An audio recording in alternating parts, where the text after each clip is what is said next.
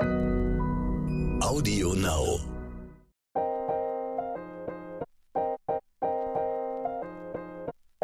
Neon unnützes Wissen. Der Podcast, den man nie mehr vergisst.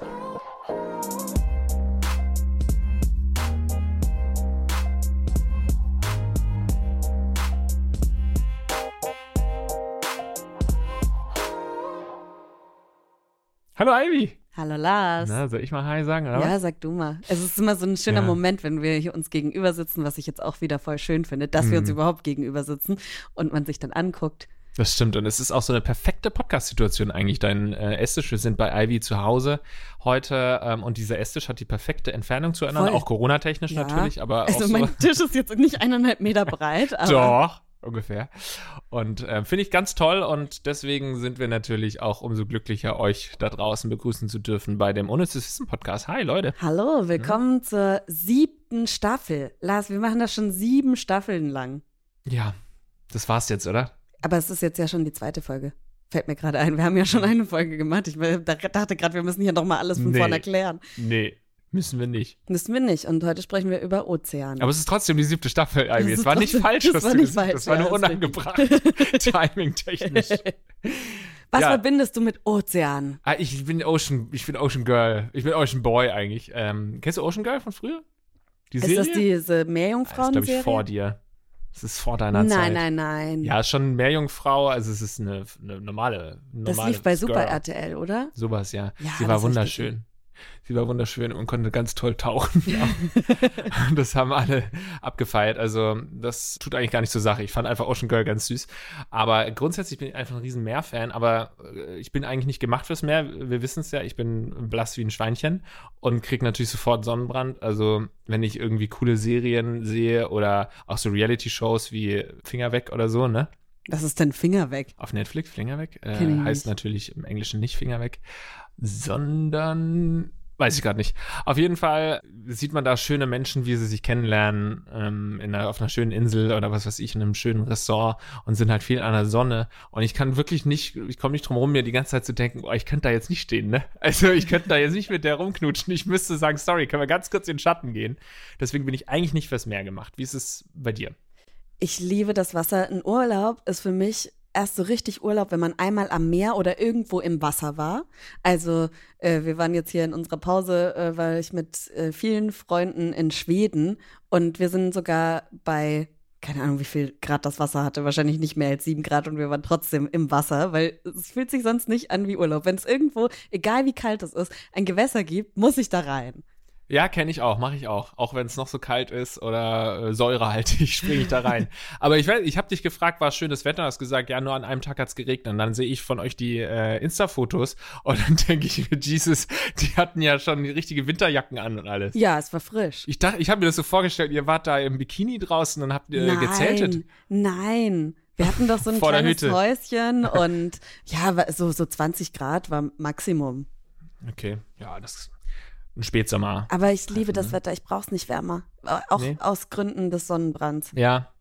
Aber genau, wenn das nicht wäre, wäre ich trotzdem ein riesen Meerfan, um dann doch nochmal zu unserem Thema zurückzukommen. Ich bin ja auch ein alter Taucher, ne? Vor, Ja. Ist zwar schon 15 Jahre her, dass ich das letzte Mal tauchen war, aber ich bezeichne mich trotzdem noch als Taucher, weil ich einfach eine große Faszination habe für den Ozean und alles, was da so drin schwimmt und schon immer auch als kleiner Bub mich so, so für Hauptsache Unterwasser interessiert habe. Ich habe zum Beispiel auch meine Seminar, meine Präsentationsprüfung oder sowas im Abi habe ich gehalten über die Tiefsee. Also das Meer begleitet mich schon immer, ja. Äh, ja, bist du eine Wasserratte, wenn du ähm, schwimmen gehst, bist du dann mehr als fünf Minuten schwimmen oder nur kurz zum Abkühlen? Nein, viel. Wasserratte auf jeden Fall. Mhm. Bis es schrumpelig wird. Mhm. Alles. Ich war das früher auch sehr. Jetzt mittlerweile bin ich dann irgendwie zu alt dafür. Ich gehe dann rein und hab dann doch irgendwie schnell friere ich und es fröstelt mich und dann gehe ich Aber raus. solange man schwimmt, ist es nicht kalt. Das stimmt. Egal.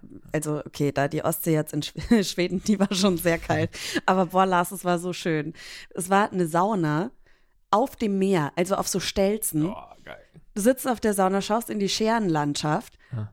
und danach gehst du ins Wasser, ins Hammer. Meer, über eine Leiter direkt rein. Hammer das geil. war richtig geil. Richtig geil, ey. Und nichts passiert? Nö.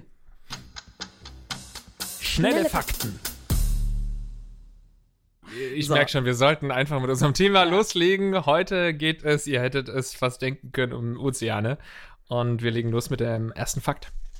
Im Durchschnitt sind die Ozeane 3,7 Kilometer tief. Tja. Und wann hast du schon mal eine Stelle, warst du schon mal an einer Stelle, wo es 3,7 Kilometer tief war? Selten, Nee. ne? Man ist dann doch meist auf diesen wenigen Prozent ähm, der Weltmeere unterwegs, wo es eben nur ein paar Meter tief ist, aber die sind verdammt groß, die Ozeane. Und verdammt tief. Das ist mein Fakt der Woche. Ozeane sind richtig groß. Richtig riesig. Es liegen rund drei Millionen Wracks auf dem Meeresgrund. Der Wert der Schätze in diesen Wracks wird auf 30 Milliarden Dollar geschätzt. Krass. Wie fasziniert warst du von Titanic? Mm, Du merkst nicht so Nicht so. Wahnsinn, äh, nicht, dass ich jetzt ausspringe. Und ähm, ich war gr- grundsätzlich so Wracks fand ich spannend, Schätze fand ich spannend, Titanic fand ich einen guten Film, ja. Ich glaube, als Kind habe ich den so oft gesehen und ich fand aber dann auch so Dokus dazu, was man, dass man da halt irgendwie die, die Schuhe von den Verstorbenen, die liegen da halt einfach noch. Das ist heftig, ne? Das ist richtig heftig und was da alles, also das ist sehr verrückt. Aber du kannst halt nicht runtertauchen. Das ist Nee. schwierig. Warst du schon mal tauchen bei an, wo irgendwie was im Wasser auch war, außer Fische?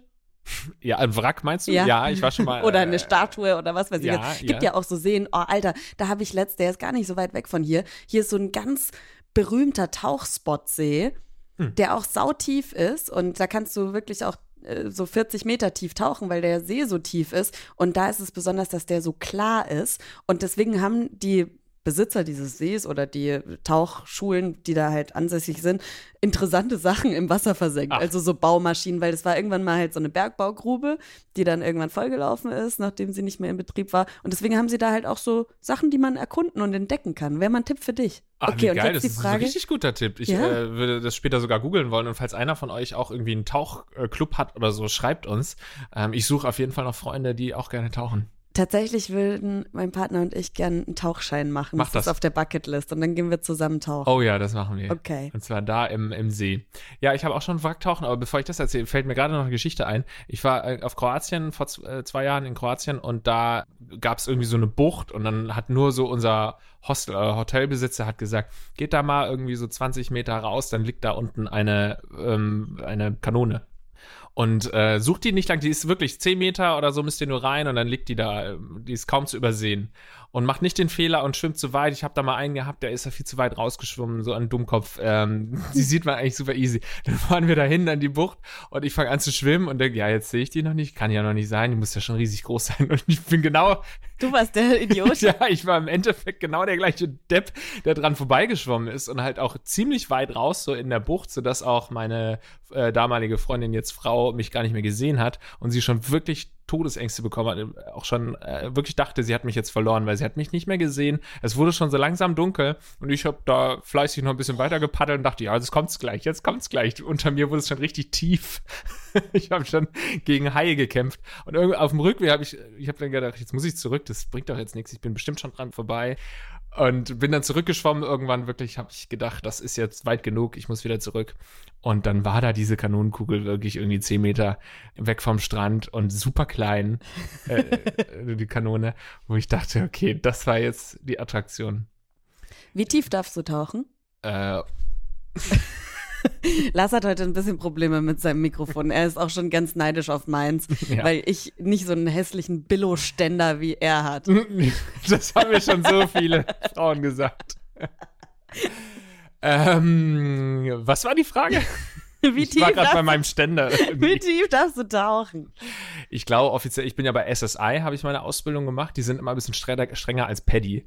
Oder waren es zumindest früher immer sehr streng. Und ich ähm, habe dann, machst du erst den Junior Open Water und dann bist du beim Open Water da. Ich weiß nicht, keine Ahnung, 25 Meter oder so. Aber ich war auf jeden Fall schon bei einem Wrack, das war ungefähr auf 40 Meter Tiefe. Aber das darfst du doch eigentlich Ja, gar nicht so tief tauchen. Das ist voll 50 Meter gefährlich mit. Tiefenkrankheit oder wie das heißt.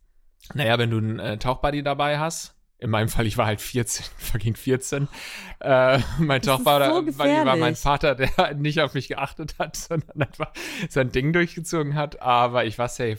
Der ist nicht so super gefährlich. Du musst halt auf alles achten. Du hast Also deinen Tauchcomputer dabei, dann kriegst du einen Piepen, dann musst du auf jeden Fall Deko-Stops machen. In, dem, in der Doku über diesen See, das war so Nord Story oder sowas, ne? Mhm. Beste. Ich liebe es. Das ist Mhm. Sonntagbeschäftigung, Nordstories durchschauen. Aber da gehen die auch wirklich rum und kontrollieren von jedem den Tauchcomputer, ob sie wirklich nur so tief getaucht sind, wie sie dürfen. Oh, dann gehe ich da Weil da hin. halt auch dauernd Leute sterben. Ja, gut, im See will ich auch keine 40 Meter, da hat's da drei Grad da unten oder so. Da habe ich keine Lust drauf. Aber im Meer, wenn man da schön gemütlich auf jetzt. Es hat dann auch tatsächlich, ich musste den Dekostopp machen. Es war, also im Nachhinein betrachtet hätte das vielleicht ein 14-, 15-Jähriger nicht machen sollen, so tief zu tauchen. Aber hat es, hat's mir geschadet? Bin ich komisch? Okay, weiter.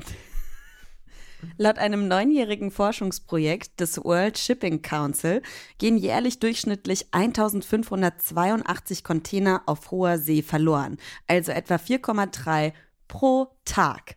Klingt nach geilen Schätzen, aber auch nach unendlich viel Müll, ne? Ja, Ja. Ein paar Sneaker. aber die fallen dann halt einfach runter, wenn, wenn Wetterbedingungen schlecht sind. Oder was, wenn es ein bisschen schaukelt. Diese Videos, wo irgendwelche Containerschiffe durch so richtig Mhm. krasse Wellen, da wird es einem schon ne? schlecht beim Zuschauen. Ja, wahrscheinlich. Wie, wie sollen sie sonst verloren gehen? Also, klar geht mal ein Schiff unter, aber ich denke mal eher selten. Ja. Ja, die fallen dann runter, oder wie? Gute Frage, habe ich nicht hinterfragt. Der nördlichste Teil der Ostsee heißt Botnischer Meerbusen. Ja, die heißen da ja alle Busen.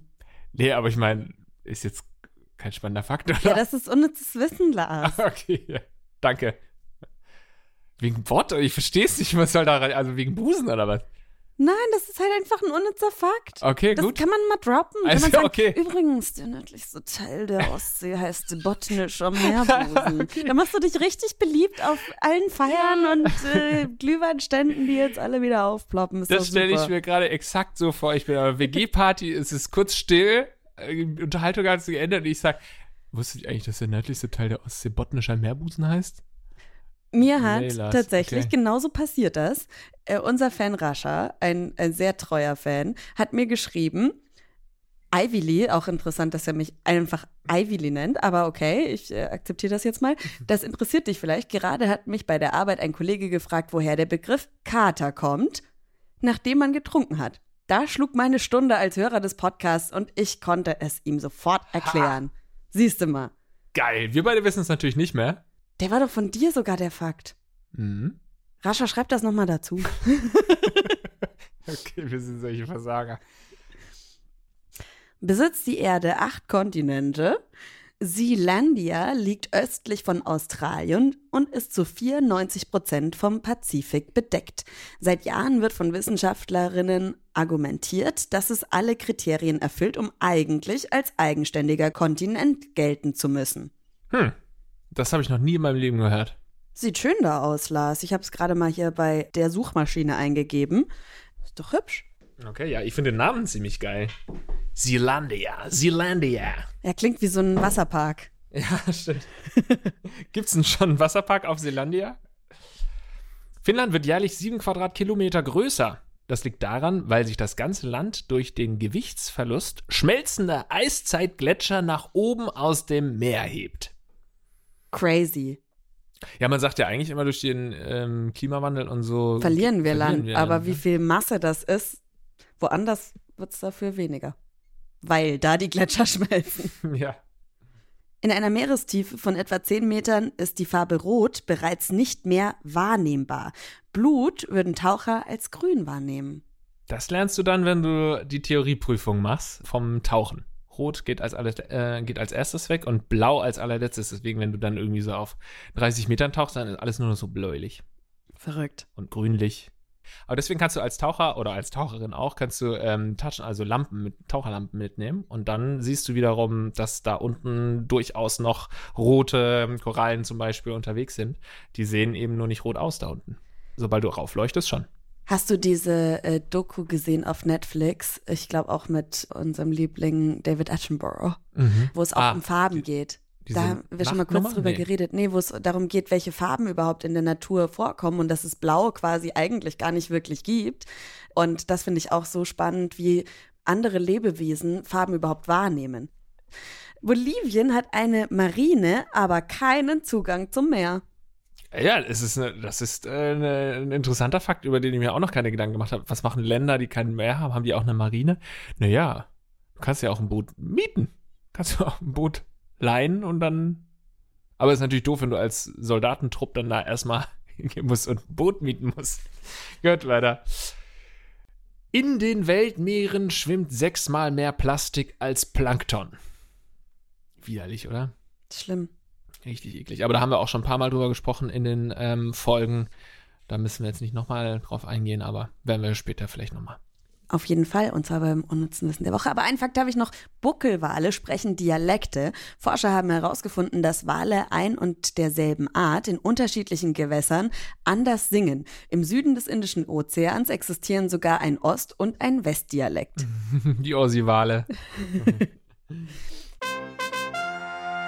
Unnützes Wissen der Woche. Ja, und du hast das Stichwort schon gegeben. Äh, wir haben nämlich mit dem CEO von Sea Shepherd Deutschland gesprochen, Manuel Abras. Ganz kurz äh, vorweg, für alle, die jetzt nicht so genau wissen, was ist Sea Shepherd? Sea Shepherd ist eine Organisation, die sich für den nachhaltigen Schutz äh, der Bestände vom Aussterben bedrohter Lebewesen im Meer ähm, einsetzt und damit einhergehend natürlich auch um die Säuberung von Plastikmüll, was ein ganz großes Thema ist, sind da Geisternetze und sowas. Das haben wir ja schon auch schon öfters mal behandelt im Podcast. Aber ich finde Sea Shepherd ganz besonders interessant, weil die halt auch ganz viel Kritik bekommen. Also Gegner ähm, nennen das, was sie da machen, Piraterie, weil wenn man sich mal anguckt, die Bezeichnung oder die Definition von Piraterie ist von der UN definiert als eine rechtswidrige Gewalttat, Freiheitsberaubung oder Plünderung, welche eine Besatzung zu privaten Zwecken gegen ein anderes Schiff, andere Personen oder Vermögenswerte auf Gewässern außerhalb der staatlichen Hoheitsgewalt durchführt.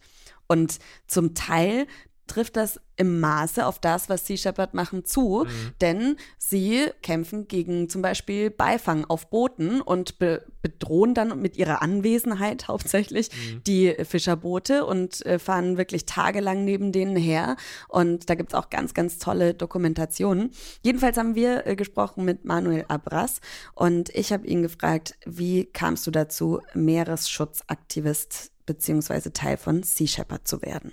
Also ich habe Sea Shepherd 1994 kennengelernt durch einen Bericht im Fernsehen. Damals sind sie mit ihrem Schiff der Wales Forever ähm, gegen den norwegischen Walfang an der norwegischen Küste vorgegangen und wurden von einem norwegischen Kriegsschiff, der Andennis, angegriffen. Das heißt, sie wurden gerammt, es wurden Unterwasserbomben geschmissen und man hat tatsächlich versucht, äh, die Wales Forever zu versenken. Das hat mich auf der einen Seite sehr fasziniert und auf der anderen Seite auch sehr erschrocken.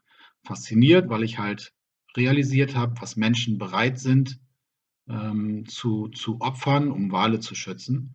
Und natürlich erschrocken, weil, ähm, weil man natürlich sehen konnte, mit welcher Gewalt ähm, die Norweger in diesem Fall halt versucht haben, ihren Walfang zu schützen. Ähm, ich habe mich dann ähm, weiter informiert über die Situation der, der Weltmeere und auch damals ging es den Meeren schon sehr schlecht, so wie heute ja auch. Und ähm, habe mich dann beworben für, ähm, für ein Sea Shepherd Schiff. 1997 bin ich dann für sechs Monate auf der Sea Shepherd 3 als Deckhand mitgefahren und ähm, das hat tatsächlich mein, mein Leben nachhaltig verändert. 2010 haben wir dann hier in Deutschland Sea Shepherd Deutschland gegründet und seit 2015 bin ich hier nun als Geschäftsführer für Sea Shepherd Deutschland angestellt.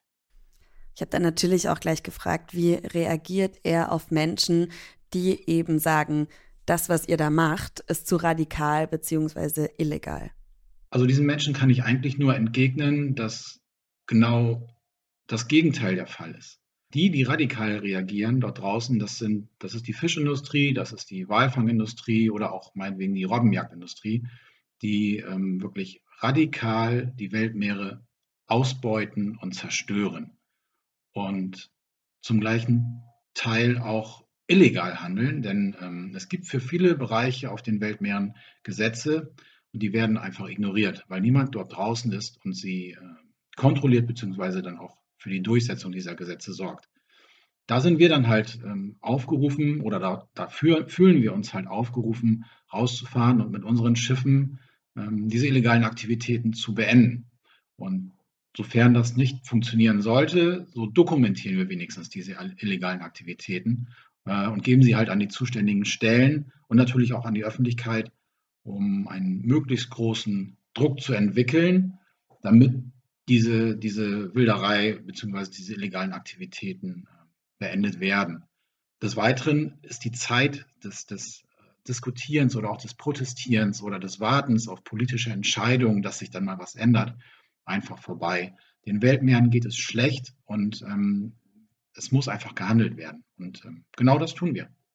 Wie siehst du das, Lars? Ja, mich macht sowas natürlich, ähm, also dieses ganze Thema sehr traurig, weil man irgendwie so innerlich diesen Wunsch hat, dass das ja wohl schon lange jetzt beseitigt sein sollte, irgendwie diese ganzen illegalen Machenschaften auf hoher See oder auch, äh, dass das irgendwie besser regu reglementiert sein sollte und das auch untersucht wird. Und ähm, tatsächlich ist es aber so, dass da teilweise wirklich noch wilder Westen herrscht, gefühlt wenn man ähm, sich darüber informiert. Und das ist einfach, das macht einen auch wahnsinnig traurig, oder? Weil jeder weiß es irgendwie mittlerweile, dass es den Meeren richtig schlecht geht und dass wir alle als Spezies ein großes Problem haben werden, wenn das Meer einfach stirbt, mehr oder weniger. Und trotzdem, weiß nicht, trotzdem macht man, also es ist schon viel im Thema auch, ne? Also man kann ja nicht sagen, es wird nichts gemacht oder nicht darüber gesprochen. Es wird sehr viel darüber gesprochen, aber letztendlich gefühlt dann doch zu wenig gemacht, ne? Also nur damit man das, was ich jetzt sage, nicht falsch versteht. Ich finde das gut, was Sea Shepherd macht, aber kann auch verstehen, dass Kritiker, das Problem ist halt, dass die Kritiker äh, hauptsächlich Fischereikonzerne dann sind oder Staaten, die irgendwie Interesse daran haben, dass, die, dass es den Fischereikonzernen gut geht. Ich kann schon verstehen, okay, ist Selbstjustiz dann ja im Endeffekt der richtige Weg? Ja, das ist auch ein schwieriges Problem. Es ist ja auch bei Greenpeace immer, dass man dann oft gesagt hat, dass es irgendwie zu radikal ist, wenn sie da dann irgendwie Wasser auf die Boote spritzen oder so. Also, ich finde immer, es sollte es gibt so eine moralische Komponente, wo ich sagen würde, ich finde es total gut und auch, dass sie sehr radikal sind und eben auch teilweise über die Stränge schlagen. Ich finde das gut. Auf der anderen Seite finde ich, sollte der Staat oder äh, die Justiz sowas nicht unbedingt dann gutheißen, sondern eventuell dann eben auch bestrafen oder zumindest dem Fall nachgehen. Aber letztendlich sollte eben die Politik dafür sorgen, dass das, was die machen, entweder nicht mehr nötig ist oder nicht mehr strafbar ist. Ja, sehe ich auch so. Und wie er sagt, die Zeit zu diskutieren, ist halt einfach teilweise auch vorbei. Ja. Ich habe ihn auch noch gefragt, äh, Manuel, wie war denn deine Zeit auf dem Boot? Also ich war 1997 auf der Sea Shepherd 3 als Deckhand und wir waren im Mittelmeer, um gegen Treibnetzfischerei vorzugehen. Waren damit auch sehr erfolgreich. Italien zum Beispiel hat die Treibnetzfischerei eingestellt. Ähm, wir waren präsent bei der Tagung der Internationalen Walfangkommission, die damals in Monte Carlo stattgefunden hat. Und für mich war diese Zeit ja sehr lehrreich. Also ich habe sehr viel gelernt, wie man sich auf einem Schiff zu verhalten hat, wie man auf einem Schiff arbeitet.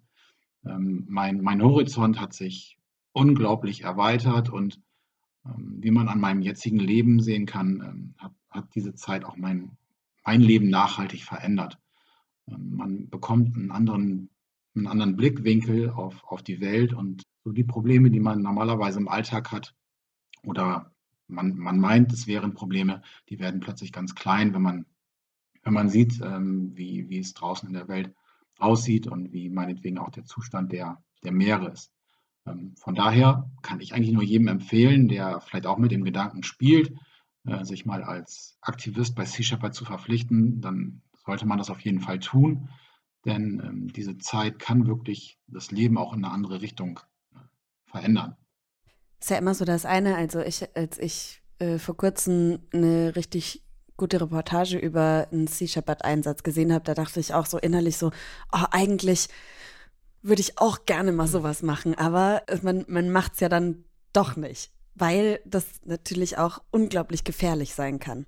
Ja, und man ist halt wahnsinnig bequem, ne? Ja. Man ist wahnsinnig bequem und da gibt es wirklich Leute, die gehen da raus in die Sonne, die prelle Sonne, muss man auch mal sagen.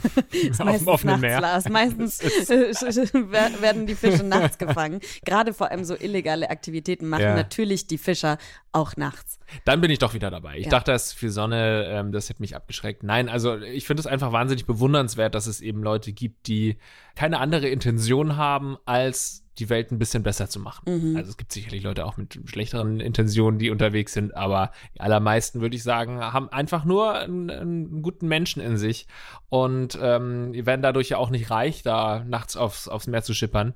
Und das finde ich wahnsinnig bewundernswert. Und wir selbst sind halt breit und bräsig und sitzen hier auf unseren Podcast-Stühlen. Voll und vor allem auch Menschen, die Risiken eingehen, weil es gibt ja auch Geschichten, wo dann irgendwie Fischerboote auf Sea Shepherd geschossen haben. Meistens waren es nur Warnschüsse, aber ich habe äh, Manuel auch gefragt, ob er denn auch gefährliche Situationen erlebt hat. Also Arbeiten auf See ist natürlich immer mit einer gewissen Gefahr verbunden. Man muss sich an gewisse Vorgaben halten. Aber jeder, der auf einem Sea Shepherd Schiff anheuert, wird auch in vielen Bereichen geschult. Also sei es nun Feuer an Bord, Brandschutzübungen, Mann über Bord, die Übungen, die dazugehören, werden gemacht. Ähm, also alles, was irgendwie möglich ist, wird, äh, wird den Leuten auch beigebracht. Und wenn man sich daran hält, dann kann in der Regel nichts, äh, nichts schiefgehen. In den 44 Jahren, in denen es Sea Shepherd gibt, wurde nie wirklich ein, ein Crewmitglied ernsthaft verletzt oder, oder gar getötet. Ich selber war ähm, auf der Sea Shepherd 3 vier Tage in einem richtig großen Sturm. Das ähm, schien mir schon ziemlich gefährlich zu sein. Das Schiff wurde schon ganz schön durchgeschüttelt. Ähm, aber das war so während meiner Kampagnenzeit auch eigentlich die, ähm, die schwierigste Situation, die ich durchleben musste. Ansonsten haben wir, ähm, wir haben vor der portugiesischen Küste noch einen Treibnetzfischer ähm, gejagt, so während, während der Nacht. Das war noch ähm, ziemlich, ja, wie soll ich sagen, spannend, möchte ich meinen, und hätte vielleicht auch gefährlich werden können, aber wir haben, äh, wir mussten ihn dann irgendwann ziehen lassen, weil dieser Treibnetzfischer nach, äh, nach der portugiesischen Küstenwache gerufen hat und wir wollten unser Schiff da auf keinen Fall verlieren. Aber ja, ganz generell ist die Arbeit an Bord halt immer mit, ähm, mit gewissen Vorsichtsmaßnahmen verbunden und das sollte man auch nie aus, dem, aus, äh, aus den Augen lassen.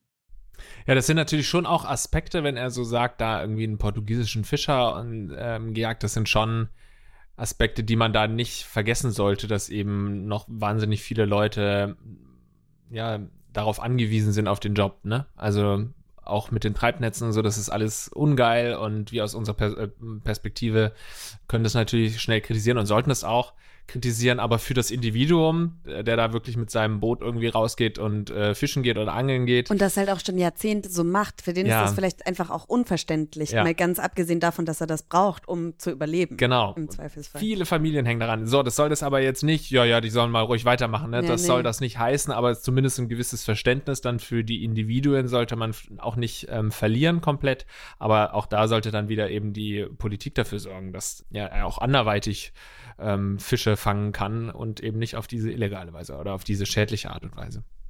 Wenn ihr euch äh, mehr mit Sea Shepherd auseinandersetzen wollt, könnt ihr das tun unter sea-shepherd.de. Ähm, und da kann man natürlich auch spenden, weil man muss nicht unbedingt aufs Schiff rausfahren, um äh, Menschen zu unterstützen, die mit dem Schiff, Schiff aufs Meer rausfahren. Und ähm, sie haben jetzt auch dieses Jahr die Baltic Sea Collection. Das ist eine Zusammenarbeit mit Derbe. Die HamburgerInnen unter euch kennen äh, Derbe. Das ist eine nachhaltige Klamottenmarke hier aus Hamburg. Und da gibt es auch diese Kollektion zu kaufen. Klang das jetzt super nach Werbung? Nee, ich finde, das ist in Ordnung, wenn ich das sage, oder? Ich, ja, ist in Ordnung. Okay, ja. danke. Ja. ja. Wir sitzen zwar breit und bräsig auf unseren Podcaststühlen, aber wir berichten immerhin über solche Themen, ne? Ja. Also mehr können wir auch nicht mal. Unsere Reichweite sinnvoll nutzen ist doch auch nicht schlecht. Danke auf jeden Fall, äh, Manuel Abras, für deine Antworten und dass du hier bei uns im Podcast warst. Vielen Dank. Wollen wir jetzt quissen? Ja. Unnützes Quissen. Das Quiz kommt heute mal wieder von der fabelhaften Melissa, die ihr ja auch aus der Bestrafungsfolge kennt. Hat sie übrigens, finde ich, richtig gut gemacht. Ja. Jetzt nochmal. Ja, richtig mit zwei stolz Wochen Abstand oder mhm. drei. Finde ich gut. Am 23. Januar 1960 wagten die beiden Forscher Jacques Picard und Don Walt die erste Expedition zum tiefsten Punkt des Pazifik, dem Marianengraben. Durch eine wichtige Entdeckung während der Tiefsee-Expedition warnten sie die Menschen vor a dem Deponieren von Atommüll am Meeresgrund, b. dem Verlegen von Ölleitungen im Pazifik über tausende Kilometer hinweg oder c. der Erforschung von heißen, toxischen Thermalquellen als Energiequelle. Ich führe übrigens mit einem Punkt, wollte ich jetzt nur noch mal sagen. Ist am Anfang noch leicht, sich zu merken. Hm, okay. Scheiße. Ganz unsicher. Okay. Drei, zwei, eins. C. A. Oh. Ich finde Also- alle drei Antworten gut. Wir können ja jetzt noch ein bisschen drüber schnacken. Ja. Die Antwortmöglichkeiten finde ich alle plausibel. Ich habe mich für den Atommüll entschieden, weil ich, äh, das erstens in die 60er Jahre sehr gut reinpasst, weil sich da ja viel mit Atombomben und sowas auseinandergesetzt wurde und vielleicht die eben da unten diese heißen Thermalquellen gefunden haben äh, oder, oder gesehen haben und dadurch davor Ah. gewarnt haben, äh, macht da mal keinen Müll hin, weil da wird Ah. ständig Vulkanausbrüche gibt's da ständig. Das könnte sein, aber ich fand auch die anderen absolut ähm, sinnvoll. Also ich wusste auf jeden Fall, dass es irgendwas, also dass die auch irgendwas mit Thermalquellen entdeckt haben und was weiß ich was. Deswegen war jetzt das, aber dass der Atommüll ja auch mit den Thermalquellen Ja, zu tun haben könnte, ja. ne? Mhm. Ich dachte jetzt halt eher, weil da auch Lebensraum und was weiß ich was von ganz vielen Tierarten Mhm. an diesen Quellen ist. Ja, und das mit dem Leitung verlegen fand ich jetzt auch nicht total doof für diese Zeit, wo man so ein bisschen versucht hat, wirtschaftlich voranzuschreiten. Aber, ja, aber so könnte man tief, überhaupt da irgendwas verlegen? Nee. Ja, weiß ich auch nicht. Also tatsächlich ist deine Antwort nicht so unplausibel. Nee, ich hoffe, äh, sie ist richtig. Anfangs fand ich die ein bisschen doof, weil, also. so obvious. ja, ja, ja. Mal gucken. Und die richtige Antwort ist Antwort A. Yes. Während der Expedition zum Marianengraben entdeckten die beiden Forscher, dass in der Tiefsee Strömungen vorhanden sind und auf dem tiefsten Meeresgrund Lebewesen leben. Dies war zum damaligen Zeitpunkt tatsächlich eine Neuheit. Da es zu dieser Zeit üblich war, Atommüll im Meer zu versenken und es zudem Überlegungen gab, den Atommüll in Tiefseegräben zu deponieren, warnte der Forscher Picard vor der Versenkung von radioaktiven Abfällen im Meer, da laut ihm selbst in den größten Tiefen durch die Strömung in unbestimmter Zeit verseuchtes Wasser wieder an die Oberfläche gelangt. Heute ist die Versenkung von radioaktivem Müll auf hoher See verboten, die direkte Einleitung von radioaktiven Abwässern ist aber nach wie vor erlaubt. Das ist, das meinte ich vorhin. Ja. Es ist so geil einfach. Es ist wilder Westen.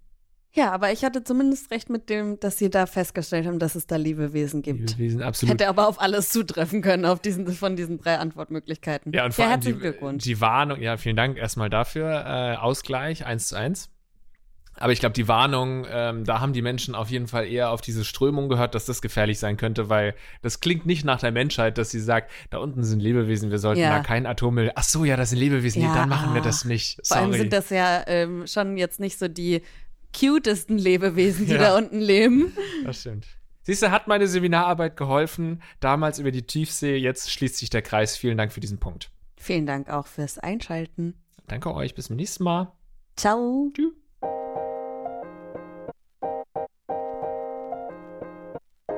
Neon unnützes Wissen. Der Podcast, den man nie mehr vergisst. Jeden Montag neu.